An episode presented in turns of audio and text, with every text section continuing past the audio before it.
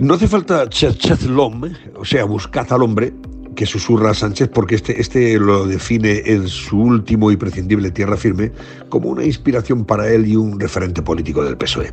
No es otro que, que Rodríguez Zapatero, ZP, el mismo que también aconseja e inspira al sátrapa venezolano Maduro y en su día también a la fracasada candidata socialista francesa Elisio Segolén Royal. ¿Se acuerdan? Segolén, Segolén, de quien se decía que bebía los vientos políticos por él.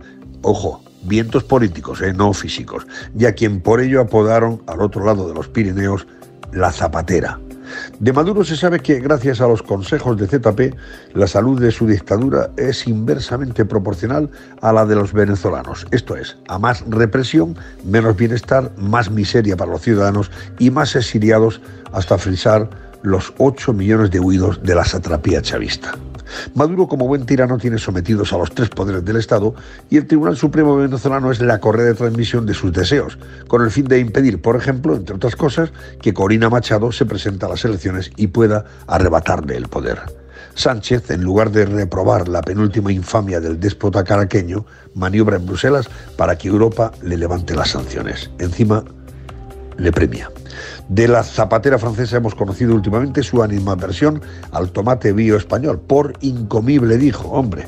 Su amigo inspirador político ZP no le ha enviado, que sepamos, ninguna caja de tomates desde Almería o los Palacios, con los que sin duda recuperaría un gusto que tiene tan perdido como el olfato político, contaminado de populismo zapateril.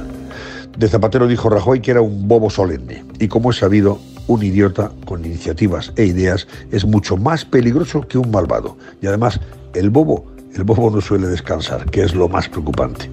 Zapatero estuvo el jueves en Barcelona y dio pistas sobre los pasos inmediatos de Sánchez y, de, Puigdemont, a quienes, por cierto, está sirviendo como mediador para que aquel siga en la Moncloa y este sea declarado hombre del año e impune ante la ley. Dejó dicho ZP que habrá ley de amnistía porque es justo, claro, él considera que es justo amnistiar a, los golpistas y sugirió una reforma del Código Penal para redefinir el terrorismo y blindar al golpista prófugo de Waterloo ante posibles imputaciones. Hombre, si se eliminó la sedición y se rebajó la malversación, ¿por qué no también el terrorismo? Para que Puigdemont y todos los que incendiaron Barcelona, arramblaron con el mobiliario urbano, destrozaron establecimientos, asaltaron el Prat, levantaron barricadas en calles y autopistas, bloquearon estaciones y líneas férreas y, en definitiva, subvirtieron el orden constitucional poniendo en riesgo la convivencia ciudadana, queden impunes y puedan hacerlo nuevamente ya sin ningún freno penal.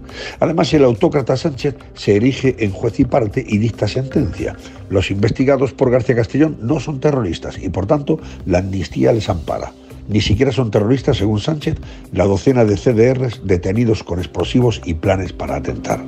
En 2019, sin embargo, no opinaba lo mismo cuando expresaba en una entrevista su preocupación por la aparición de brotes de terrorismo en Cataluña y la banalización que estaban haciendo del terrorismo quienes ahora él pretende amnistiar por jugar con fuego y no condenar la violencia que se vivía esos días en Barcelona. ¿Qué cambió para que en su aristotélica realidad verdad entonces apreciara violencia terrorista y ahora todo lo contrario? Pues miren ustedes, sencillamente los siete votos de Junts de los que depende para seguir gobernando.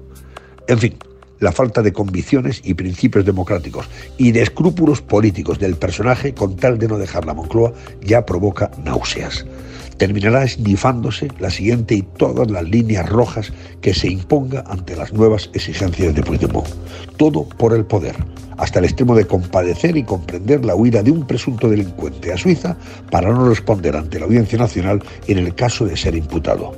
Chiqui Montero, número dos del gobierno, entiende leo textualmente, la angustia, incertidumbre y miedo del diputado separatista de Esquerra y justifica su huida a Ginebra, pobrecito mío, antes de que García Castellón pueda imputarle la organización de la ofensiva violenta de Tsunami Democratic contra el Estado. Si de Puigdemont eh, hubieran dependido ellos en 2019, también habrían aplaudido su cobarde espantada en el maletero de un coche. ¿Alguien lo duda? En fin, este es un gobierno sin límites que busca los objetivos a cualquier precio, sin importarle los medios, con Sánchez a los mandos y Zapatero su referente e inspirador, además de director de facto del diario El País, según Félix de Azúa, con el manual de instrucciones. ¿Acaso puede salir algo mal después de todo esto?